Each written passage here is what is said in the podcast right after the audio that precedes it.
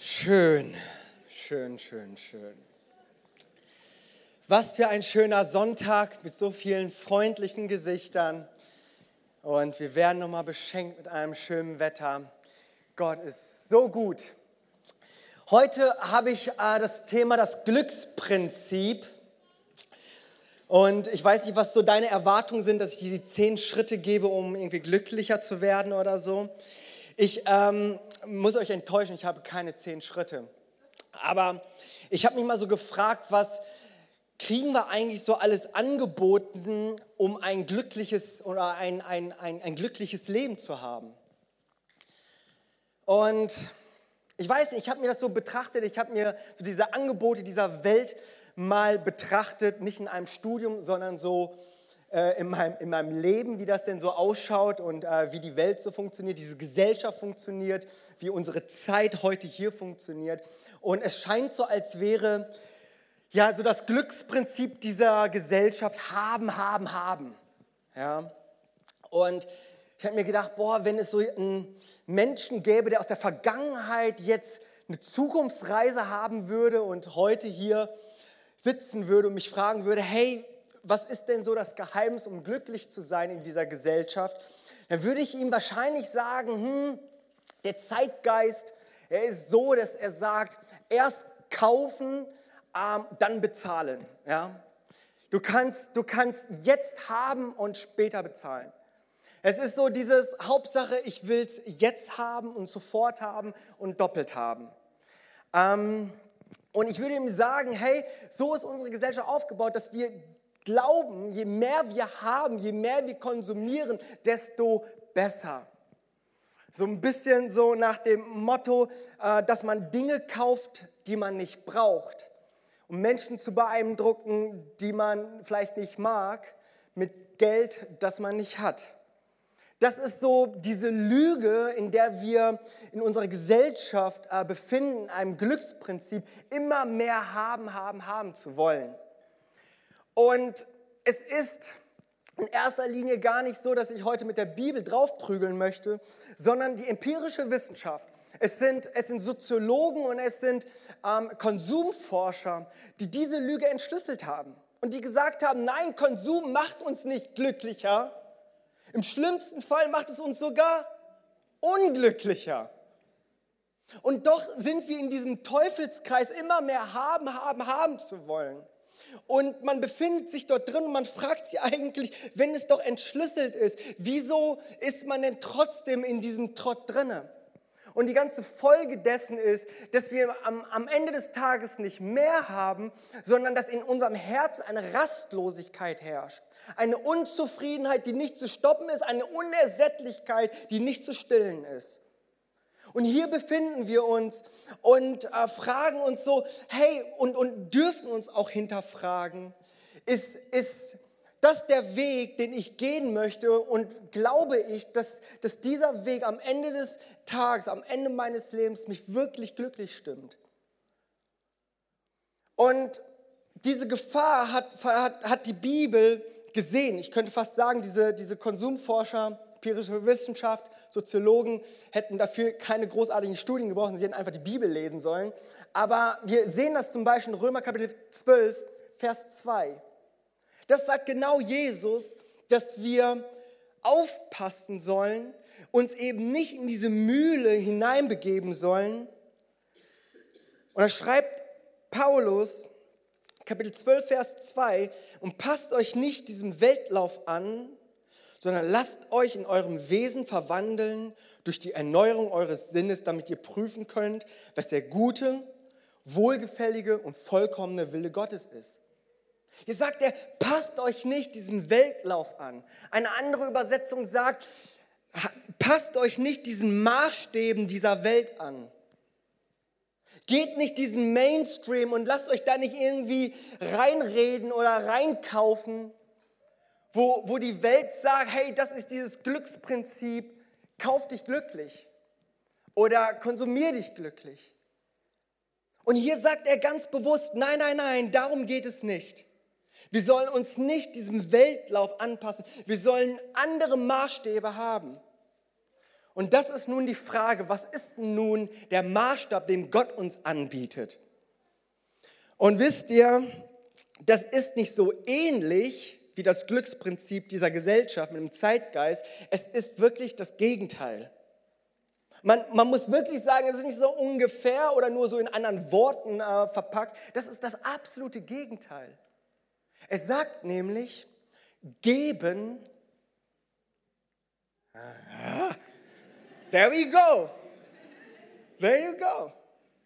Ganz genau. Wenn du hier zu Gast bist das erste Mal und denkst, woher wussten die das? Das ist, das ist einfach ein ganz bekannter Vers in der Bibel, den wir auch in unserem Sprachgebrauch sehr oft gebrauchen. Geben ist seliger als nehmen. Und hier sagt, sagt, sagt, sagt Paulus, und er zitiert hier Jesus in Apostelgeschichte 20, er sagt, geben ist seliger als nehmen. Und ich frage mich, diese Theologie des Zimmermanns hat wirklich diese Weltordnung auf den Kopf gestellt. Das ist nichts mit haben, haben, haben. Nein, er sagt hier, geben ist seliger als nehmen. Es ist ein Paradoxum, das ist ein, eine Theologie, es ist ein Glücksprinzip, wo wir sehen dürfen, wo wir vertrauen dürfen, dass Gott es wirklich so meint. Es gibt noch andere Sachen, die, die haut Jesus raus. Die machen so im ersten Moment überhaupt keinen Sinn. Da heißt es zum Beispiel, die Letzten werden die Ersten sein. Ja, auch interessant, oder? Also hast, du, hast du mal darüber nachgedacht? Also es würde Sinn machen, wenn der Zweite vielleicht Erster wird. Oder? Der Erste bleibt Erster, aber dass der Letzte Erster wird, das ist eigentlich total unlogisch. Der Letzte wird vielleicht Vorletzter oder, oder bleibt Letzter, aber dass der Letzte Erster wird, das ist unlogisch. Aber Gott hat so eine, eine Ewigkeitsperspektive drauf. Er sieht nicht nur unsere, unsere wenigen Jahre, die wir hier auf dieser Erde haben, sondern er sieht etwas Ewiges, eine Ewigkeitsperspektive und sagt, die Letzten werden die Ersten sein. Hatten wir letzte Woche, was siehst du, ja? Siehst du nur das, was, was, was wir so vor Augen haben, so dieses Kleinkarierte, oder können wir diese Ewigkeitsperspektive darin, dahinter sehen? Und dazu kann ich sagen, ja, Amen. Die Letzten werden die Ersten sein. Amen. Es sagt, wer der Größte unter euch sein will, soll Diener aller sein. Hä? Was ist das für ein Glücksprinzip, okay? Aber versteht ihr, hier ist ein Paradigma von Jesus, das ist so anders. Das ist so entgegengesetzt gegen diesen Weltlauf, von dem wir hier gerade gelesen haben. Es ist ein anderer Maßstab. Und während ich so diese Predigt vorbereitete, habe ich mir gedacht, so Mensch, es kann ja sein, dass wir heute Leute haben, die das zum ersten Mal hören. Herr, segne dich. Aber ich glaube auch viele unter uns, die heute hier sind, wir haben das schon so oft gehört. Und wenn ich ganz ehrlich sagen darf und mit euch heute sein darf, mir hängt das manchmal bis zum Erbrechen, fast zum Erbrechen raus, wenn ich das höre, geben ist seliger als nehmen. Ich habe dieses Zitat schon so oft gehört und, und, und, und sage immer, ja, ja, ja, das ist was für, was für Anfänger und so. Aber wisst ihr was? In der Theorie meine ich es verstanden zu haben und es bejaht zu haben. Aber in der Praxis, da ertappe ich mich doch immer wieder, dass ich mich nicht in diesem Glücksprinzip befinde, wo, wo Gott sagt, geben ist seliger als nehmen und mich immer wieder darin ertappe, haben, haben, haben zu wollen. Und so haben wir hier diese Gegenüberstellung, konsumier dich glücklich, dieses Glücksprinzip dieser Gesellschaft und das Glücksprinzip Jesu, geben ist seliger als nehmen. Und ich habe überlegt, hey, wo spiegelt sich das denn eigentlich so wieder? Eine Sache glaube ich, ähm, damit können wir uns alle irgendwie mit identifizieren, weil wir heute alle hier sind, und zwar mit dem Gottesdienst. Weißt du, ich frage mich eigentlich und ich, ich weiß auch in meinem Leben, wie, wie oft und wie ich mich da immer wieder ertappe, mit was für einer Einstellung ich in so einen Gottesdienst komme. Wisst ihr, manchmal komme ich in diesen Gottesdienst und will haben. Und ich habe diese Erwartung, dass die Leute hier vorne, die auf der Bühne stehen, mir irgendetwas bieten. Dass der Prediger irgendwas sagt, was ich noch nicht gehört habe. Dass er mich überrascht. dass der Lobpreisleiter mein Lieblingssong spielt. Ich habe diese Erwartung, irgendwie etwas zu bekommen und haben, haben. Ich will mich manchmal so suhlen in dem. Aber wisst ihr, dass dahinter auch irgendwo eine Herzenshaltung steckt, die gefährlich ist. Es gibt Zeiten, wo wir empfangen. Halleluja. Amen.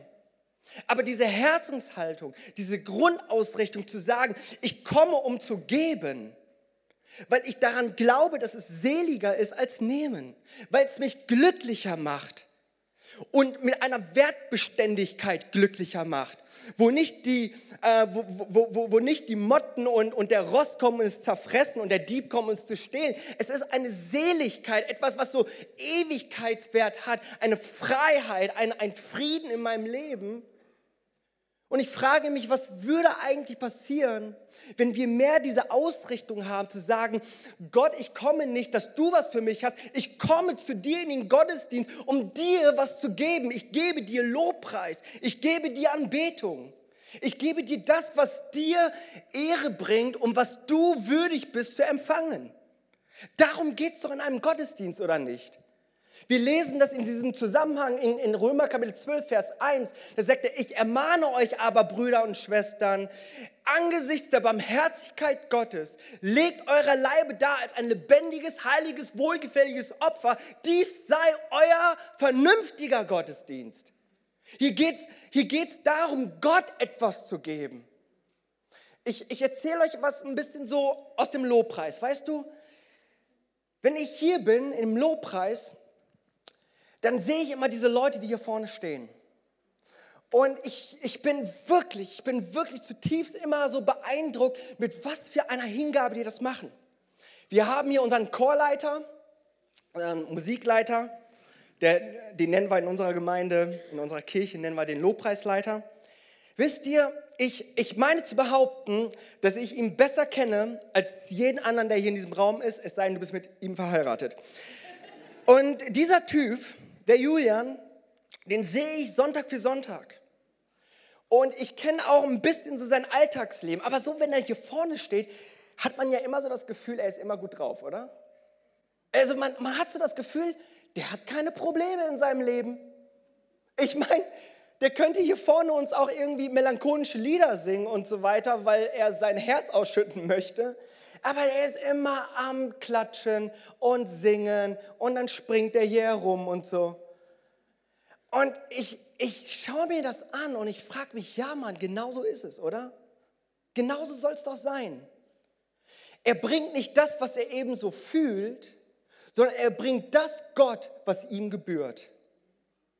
Er kommt mit dem Herzen zu geben, Gott Anbetung zu geben.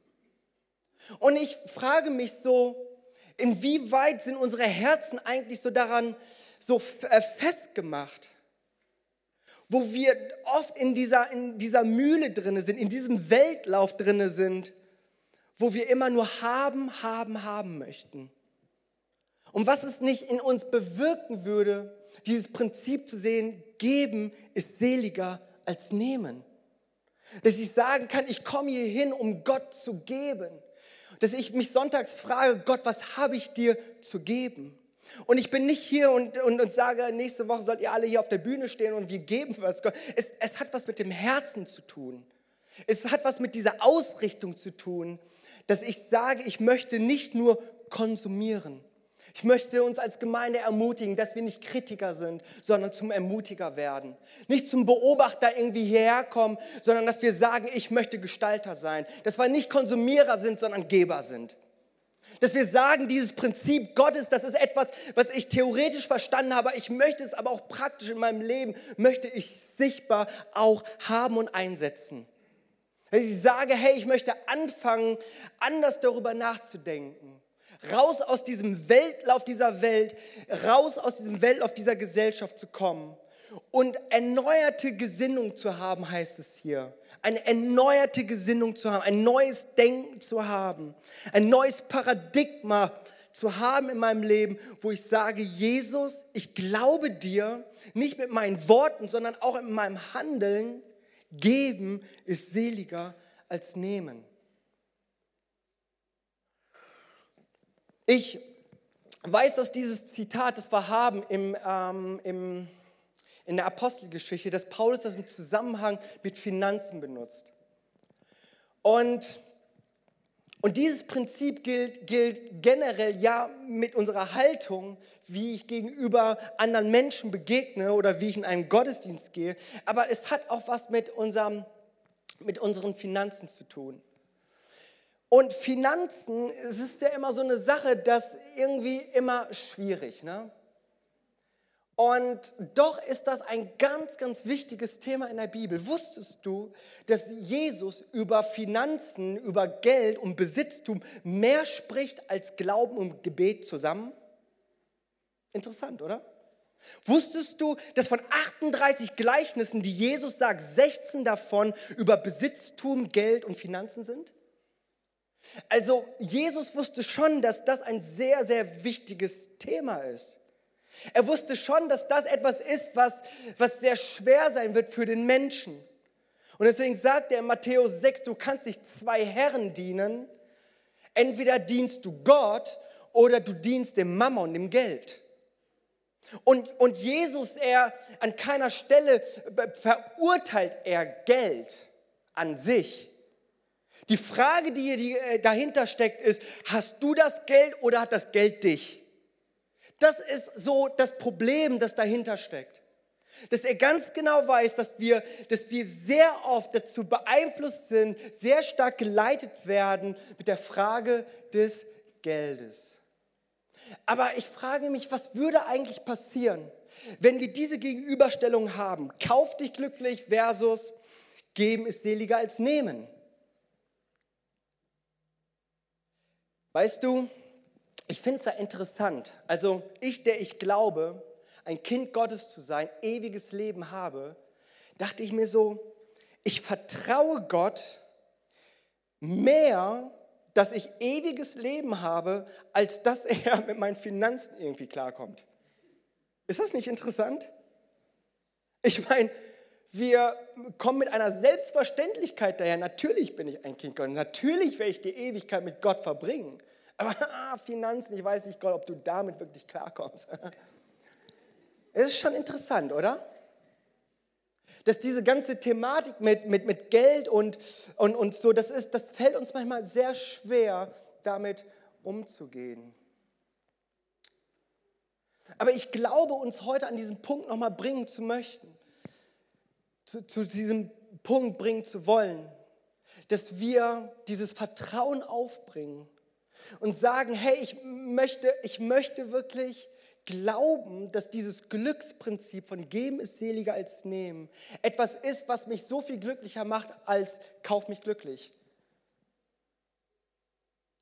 Und wir sehen das in der Bibel immer und immer wieder, wie, wie, wie Jesus uns dazu ermutigt, auffordert zu geben.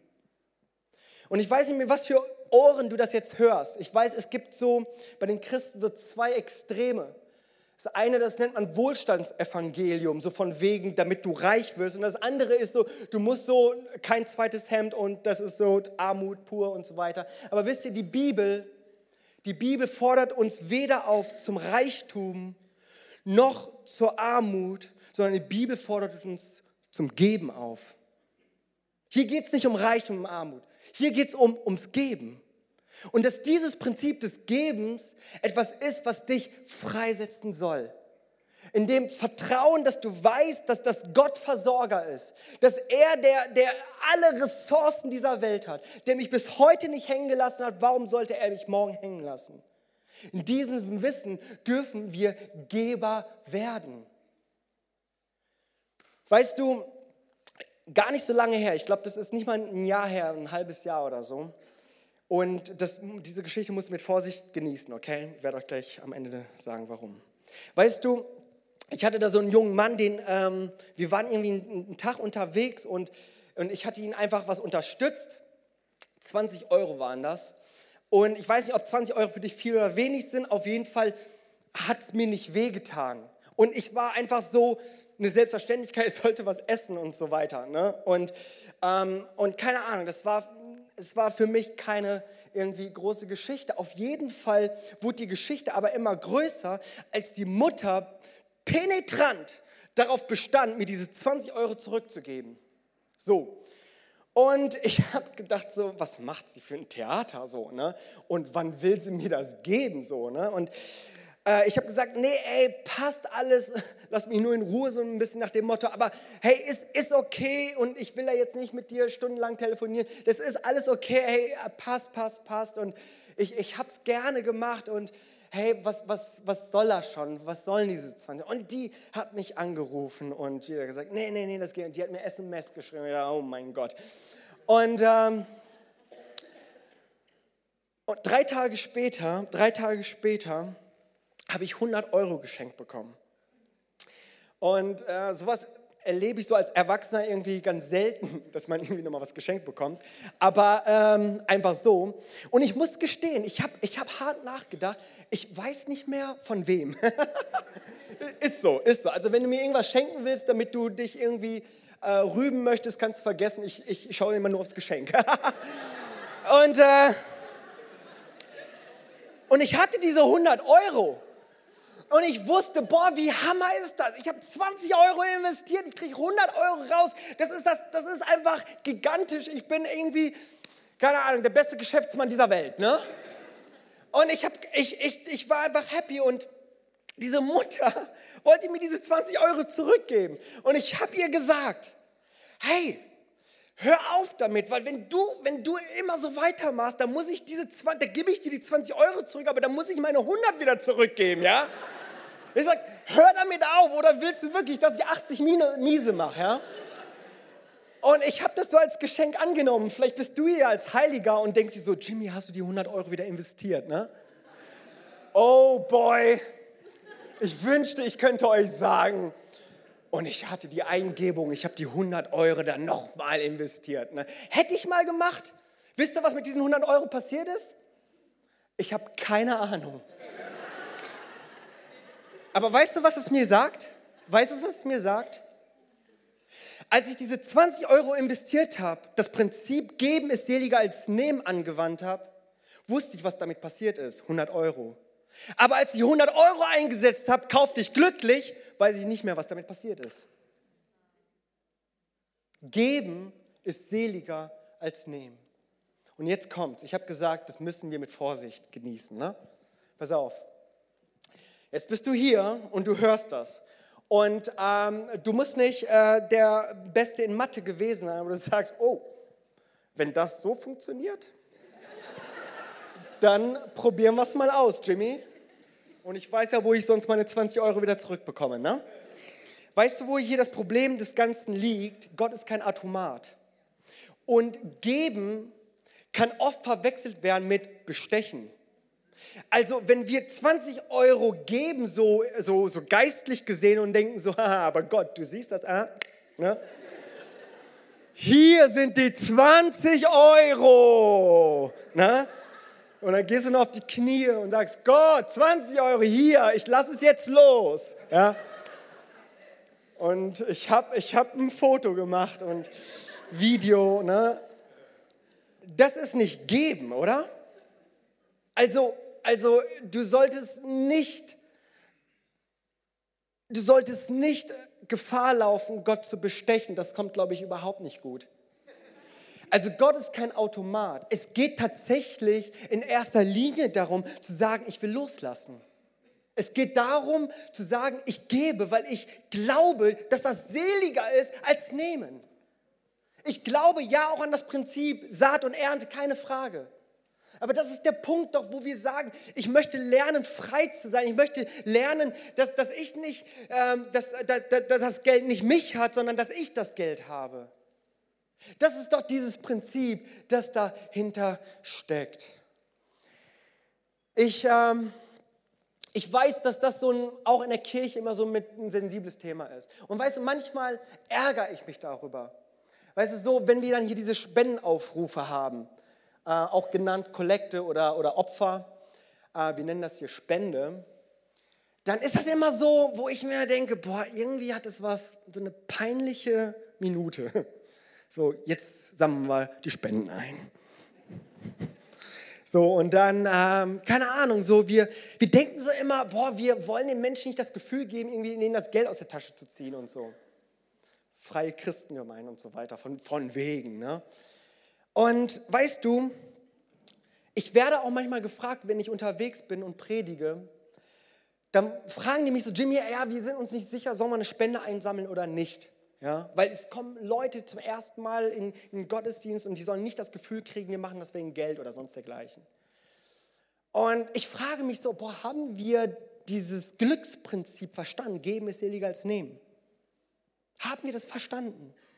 Denn wenn wir es wirklich verstanden hätten, theoretisch, aber auch praktisch leben würden, dann ist das doch eine Selbstverständlichkeit, dass wir in einem Gottesdienst, weil wir ja nicht gekommen sind, um konsumieren, sondern um zu geben, zu sagen, ja, ich möchte geben, weil ich daran glaube, dass das seliger ist als nehmen ist. Und ich sage den Leuten, natürlich sammelt ihr die Spende ein. Möchtest du denn die Leute um des Segens berauben? Haben wir das denn so rum schon mal gedacht? Aber da ist ein Paradigma in unserem Kopf, das muss gebrochen werden und wo wir uns, wo wir uns freuen dürfen. Uh, offering Time ist Blessing Time. Um, ähm, das funktioniert natürlich nur im Englischen. Aber das ist so etwas, wo wir, wo wir geben dürfen und wissen dürfen, dass das mich segnet. Und ich spreche hier in erster Linie nicht darum, dass es mich in Euros wiederum segnet, sondern dass es mich hier innen hinein segnet, dass ich frei bin, dass ich loslassen kann, dass ich Ruhe haben kann, dass ich wissen darf, ich befinde mich in einem Segensfluss von Nehmen und Geben. Und du bist vielleicht heute hier und du sagst, okay, alles klar, der Predi hat gesagt, geben, geben, geben. Und so bist du gerade dabei und denkst dir, boah, ich muss was Krasses machen. Ne? Mein Festgeldkonto und keine Ahnung was, deine, deine Sparbuchse musst du irgendwie kaputt machen und, und geben. Also wenn du sowas auf dem Herzen hast, wenn Gott dir das gesagt hat, dann wer bin ich, dich da, dich da zu stoppen. Aber ich glaube, die Bibel, die hat uns ein Prinzip mitgegeben. Und ich kann mich noch erinnern, und das ist mir heute Morgen eingefallen, unter der Dusche und ich habe mich, so, hab mich so echt geärgert. Ich war mal mit Freunden, wir waren mal in Stuttgart und wir waren auf einer Konferenz. Und ähm, dieser Prediger, der war toll. Ich, hab, ich glaube, ich habe den Heiligen Geist in diesem Gottesdienst so gespürt wie, wie noch nie zuvor. Aber es war immer so ein Problem, so, ja, ist das mit dem Geld in Ordnung in der Prediger und so. Und er hatte so ein, eine tolle Predigt gehalten, dann ging es um Gelübde. Und diesem Gelübde hieß es, wenn du ein Gelübde äh, halten möchtest und, und äh, machen möchtest, dann jetzt jeder 1000 Euro. So, das hat er einfach so frei raus. Und ich, ich habe so darüber nachgedacht und dachte mir so, das ist ja irgendwie krass. Weil wir leben ja alle irgendwie in einem sozialen, unterschiedlichen Status, oder? Ich meine, wenn ein Millionär das hört, dann denke ich so, ja, 1000 Euro läuft. Aber wenn es jetzt jemand anderes ist, der das Geld gar nicht hat, die sich vielleicht verschulden. Da sind 1000 Euro nochmal ganz anders. Und ich habe gesagt, hey, die Predigt war super, die Anwendung war wirklich mies. Wisst ihr warum? Weil wenn Menschen dabei sind, dir exakt zu sagen, wie viel du geben sollst, wie viel Euro du geben sollst, dann darfst du getrost sagen, nein, das will ich doch nur mal prüfen. Und wenn wir es prüfen, dann gibt uns die Bibel so einen Hint. Es gibt uns einen, einen Weg. Und zwar ist das das Prinzip des Zehnten. Da geht es nämlich um 10 Prozent. Und zwar solltest du dich fragen, egal ob du nun viel oder wenig hast oder wie auch immer du das definierst, was auch immer, ob das, ob das, äh, ob das zweistellig, einstellig, zweistellig, dreistellig, vierstellig, fünfstellig, wie auch immer, sechs- oder siebenstellig, oh. Der rufe jetzt Amen, nein, Quatsch. Ähm, hat uns Gott so das Prinzip des 10% gegeben. Das ist das, dieser Zehnte. Den finden wir vor allem im Alten Testament, aber Jesus hat auch gesagt, ihr sollt das eine tun, das andere nicht lassen. Da geht es um den Zehnten. Und weißt du, er hat uns da etwas gegeben, wo wir in unserem Maße, wo wir in unserem Leben das steuern können und sagen können, das möchte ich gebrauchen, um zu lernen, loszulassen. Und 10 Prozent, hier geht es nicht irgendwie so darum, am Ende des Monats zu gucken, wie viel Prozent du noch übrig hast. Es ist, dass wir unser, unsere ersten 10 Prozent Gott geben. Wir geben Gott nicht unseren Rest. Don't give God your rest, give him your best. Dass wir sagen, es ist ein Vertrauensschritt, dass nicht diese 100% an, an, an Gehalt, das ich habe, mich irgendwie durchträgt, sondern ich, ich, ich bekenne mit meinen ersten 10%, dass ich das Gott gebe, dass er mein Versorger ist und ich lerne damit, frei zu sein. Dass ich Geber sein darf und dass Geben seliger ist als Nehmen. Ich habe in meiner Jugendzeit so viel falsch gemacht. So viel falsch. Aber eine Sache habe ich irgendwie durch die Gnade Gottes richtig gemacht. Und zwar habe ich dieses Prinzip vom Zehnten, habe ich, habe ich oft gehört. Und ich komme auch aus einer Gemeinde etwas, etwas traditioneller. Da habe ich das so mitbekommen, ähm, dass das eine gute Sache ist, so zu machen und ähm, war vielleicht ein bisschen gesetzlich, aber ich habe es einfach gemacht. Ich dachte so, so von wegen, ach, wenn Gott mein Geld braucht, warum nicht? So, ich, habe das Prinzip dahinter nicht verstanden. Es war mehr so ein Gehorsamschritt. Aber wisst ihr, ich habe es eigentlich nie zur Diskussion gestellt. Ich habe einfach gesagt, es ist einfach so. Und ich habe es bis heute, bis heute mache ich das, ohne in Diskussion, ohne in Frage zu stellen. Jedes Mal, wenn was reinkommt, direkt gebe ich 10% ab, weil ich damit immer wieder bekenne, es ist nicht der Arbeitgeber mein Versorger, Gott, du bist mein Versorger. Das ist dieses, ich, ich lasse los für den Segen, den du für mich hast. Und ich glaube, dass dieses Prinzip, das Gott uns hier gibt, dass wir damit lernen können, lernen dürfen an einen Punkt zu kommen, wo wir sagen, hey, ich möchte mich nicht diesem Weltlauf anpassen, sondern ich möchte diese Maßstäbe Gottes nehmen für mein Leben, in dem Glauben, dass das das Glücksprinzip ist für mein Leben. Und dass wenn ich am Ende des Tages, am Ende meines Lebens mich hinterfrage und meinen Weg hinterfrage und das Leben hinterfrage, das ich gelebt habe, dass ich darauf schauen darf, hey, dass das es sich gelohnt hat. Und ich weiß, dass das so ein, so, ein, so ein Punkt ist, womit wir uns oft schwer tun. Aber ich möchte dich so ermutigen, doch ganz ehrlich, das doch in deinem Herzen mal zu fragen. Dieses Glücksprinzip unserer Gesellschaft, haben, haben, haben. Dieses Konsumieren, kauf dich glücklich, konsumier dich glücklich, doch mal entgegenzustellen mit, geben ist seliger als nehmen. Ich habe mich zum Abschluss auch gefragt, was es denn uns so abhält, diesem Prinzip zu glauben. Und ich habe mich selber auch gefragt, weil ich ertappe mich tatsächlich immer und immer wieder, wie ich in meinem Herzen denke, so, ich meine, das sieht alles so irgendwie komisch und schwach aus. Hier so die, ganzen, die ganze Welt und die Gesellschaft und so, die sagen so, der Härtere immer härter und immer, immer, immer mit Ellbogensystem und so weiter ist nicht so glückselig, der Sanftmütige, sie werden das Land erben und so. Und es ist herausfordernd, sich so dem auszusetzen und, und wirklich zu glauben. Ich möchte uns ganz kurz zum Schluss vier Punkte geben, warum ich uns dazu ermutigen möchte, diesen Schritt zu gehen. Und ich dachte, von diesen vier Punkten ist nichts von dem irgendwie so brandneu, aber ich hatte auch irgendwie so dieses, diesen Eindruck, dass wir es einfach nochmal hören sollen. Ich glaube, dass, dass Gott es versprochen hat und uns die Verheißung gegeben hat. Und wir wissen seit Ostern, lässt nachträglich auch grüßen, dass Jesus nicht tot geblieben ist, sondern auferstanden ist. Deswegen glaube ich, dürfen wir Gott vertrauen. Das Erste ist, ich glaube, Gott ist der, der gute Hirte. Im Psalm 23, der Herr ist mein Hirte, mir wird nichts mangeln. Er weidet mich auf grünen Auen und führt mich zu stillen Wassern. Lass das doch noch mal etwas sein, was du so wie Öl einfach noch mal runterfließen lässt.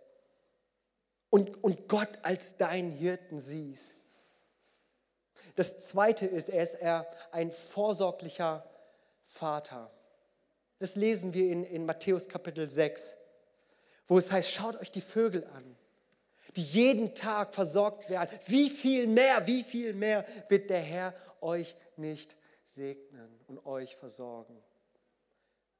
Das dritte ist, Gott ist ein großzügiger Gott. Ein großzügiger Gott.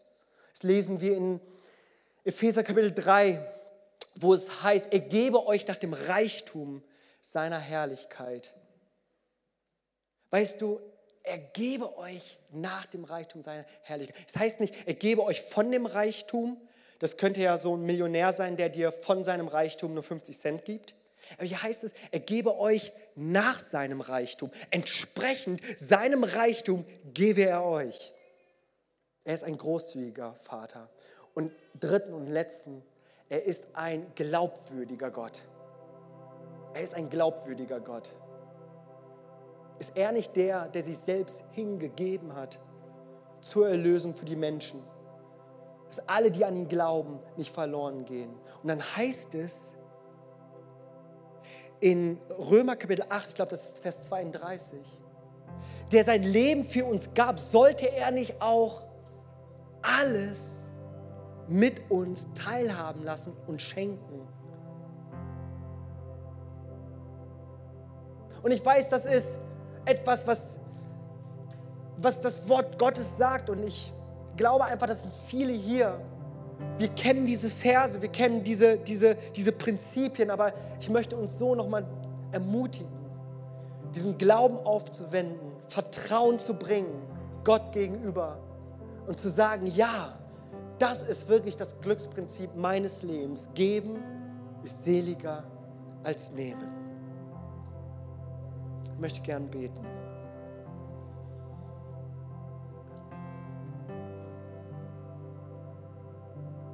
Danke, Jesus.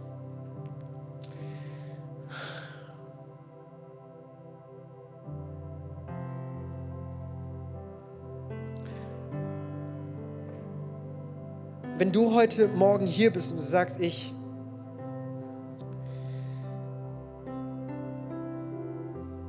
schaffe es nicht alleine, wenn du sagst, ich brauche einen Gott in meinem Leben, der meine Weltordnung auf den Kopf stellt. Vielleicht bist du hier und du sagst, ich war bisher mein eigener Herr, mein eigener Gott, aber ich, ich möchte nun Gott als meinen Herr und Erlöser annehmen. Ich möchte ihn als Mittelpunkt meines Lebens nehmen. Er soll Chef in meinem Leben sein. Und du sagst, ich, ich weiß nicht, wo ich meine Ewigkeit verbringen werde. Aber wenn dieses Prinzip stimmt, dass ähm, die Letzten die Ersten sein werden, wenn das stimmt, dass wenn wir unser Leben verlieren, damit wir es gewinnen, wenn das stimmt, dass wenn ich mein Leben Gott hingebe, er mir dieses ewige Leben schenkt. Und wenn du hier bist heute Morgen und du bist vielleicht einmal zu Gast hier oder du hörst das so zum ersten Mal. Vielleicht bist du einfach nur kirchlich und denkst, aber diese Entscheidung habe ich in meinem Leben noch nicht getroffen. Du sagst, aber diese Entscheidung möchte ich treffen. Dann werden wir gleich ja alle gemeinsam ein Gebet sprechen. Aber wenn du hier bist und sagst, diese Entscheidung treffe ich gerade in meinem Leben, dann darfst du das jetzt gerade tun und sagen, ja, ich, ich entscheide mich dafür, für ein Leben mit Gott. Und wenn du hier bist und sagst, ich möchte gleich dieses Gebet auch mitsprechen, nicht nur mit meinen Lippen, sondern auch mit meinem Herzen, dann möchte ich dich bitten, da wo du gerade bist und während unsere Augen geschlossen sind, dass es einfach nur dein Moment ist, nur du und Gott, darfst du sagen, ja, hier bin ich. Ich entscheide mich dafür, dann melde dich doch mal. Wenn du hier bist und sagst, das ist die Entscheidung meines Lebens für Gott, du sagst, ich entscheide mich für Jesus sein ewiges Leben, dann, dann gib doch mal einfach ein Handzeichen, einfach als Zeichen, dass du hier bist und diese Entscheidung getroffen hast. Jesus. Wenn es dein Moment ist, dann darfst du dir diesen Moment nehmen. Jetzt. Gibt es jemanden hier? Danke, Jesus. Halleluja. Danke, Vater. Halleluja. Lass uns gemeinsam beten. Komm, lass uns gemeinsam aufstehen und dieses Gebet sprechen mit Mund und Herz. Vater im Himmel. Vater im Himmel. Das ist das Gebet, alle zusammen wiederholen. Vater im Himmel. Vater im Himmel. Danke, dass du mich liebst. Danke, dass du mich liebst. Danke, dass du dich für mich entschieden hast. Danke, dass du dich für mich entschieden hast. Herr Jesus Christus, Herr Jesus Christus, du bist für mich gestorben und auferstanden. du bist für mich gestorben und auferstanden. Vergib mir meine Schuld. Vergib mir meine Schuld. Ich wähle dich jetzt Ich wähle dich jetzt als meinen Retter und Herrn. als mein Retter und Herr. Dir will ich folgen. Dir will ich folgen. Amen. Amen. Amen. Danke, Jesus. Danke, Jesus. Okay, das. Danke, Jesus. Wenn du diese Entscheidung getroffen hast, herzlichen Glückwunsch in die Familie Gottes.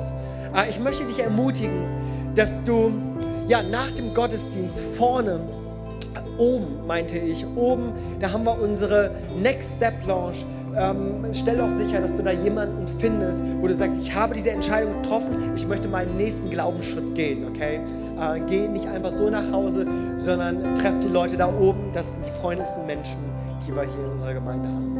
Ich möchte gerne nochmal beten, beten für, für uns, die wir ja, dieses Prinzip kennen, geben ist seliger als nehmen, dass wir dieses Glücksprinzip für unser Leben kennen, aber wir, wir sagen, okay, ich brauche, ich brauche mehr diesen Glauben, dieses Vertrauen, mich, mich auf Gott einzulassen. Ich möchte einfach nochmal beten. Danke, Jesus. Wenn du, wenn du sagst, wenn, wenn du hier bist und sagst, ja, ich, ich möchte dort wirklich stärker einsteigen, ich möchte Gott vertrauen, ich möchte nach den Maßstäben Gottes leben, möchte mein Leben entschleunigen, nicht aus, raus aus diesem Weltlauf, rauskommen und, und auf Gott schauen, Gott vertrauen. Dann von dem Ort, wo du gerade stehst, heb doch einfach mal deine Hände, einfach als Zeichen, hier bin ich, ich gebe mich ganz neu hin. Und ich habe nur zwei Bereiche heute angesprochen, Gottesdienst und Finanzen, aber es sind so viele andere Bereiche wie Zeit, wie Kontakte, die du vielleicht hast, Gaben und Talente, die du hast. Und auch in diesen Bereichen sagen, geben ist seliger als nehmen. Kannst du einfach nur mal deine Hände öffnen, die Hände erheben, da wo du gerade stehst. Ich möchte gern beten. Jesus, ich danke dir, dass wir glauben dürfen, Jesus, dass dein Wort wahr ist. Und in dieser, in dieser Gesellschaft, in der wir leben, Jesus, Herr, bete ich, hilf uns immer wieder darauf zu schauen, dass das Glücksprinzip nicht haben, haben, haben ist, sondern dass das Glücksprinzip ist, dass wir das Geben seliger ist als Nehmen ist. Und ich bete, dass du das in unsere Herzen offenbarst, dass du uns freisetzt, Jesus. Und Jesus, dass wir ein Leben leben, Jesus, Herr, wo wir wissen, Herr, dass das ohne Reue ist. Dass das etwas ist, wo wir niemals wieder zurück wollen, weil es das best, die beste Entscheidung ist, die wir in unserem Leben getroffen haben. Vater, wir wollen dir vertrauen, wir wollen auf dich schauen, Jesus, dir, unseren, unseren Blick richten zu dir, Jesus. Danke, Vater. Danke, Jesus. In deinem heiligen Namen habe ich gebetet. Amen.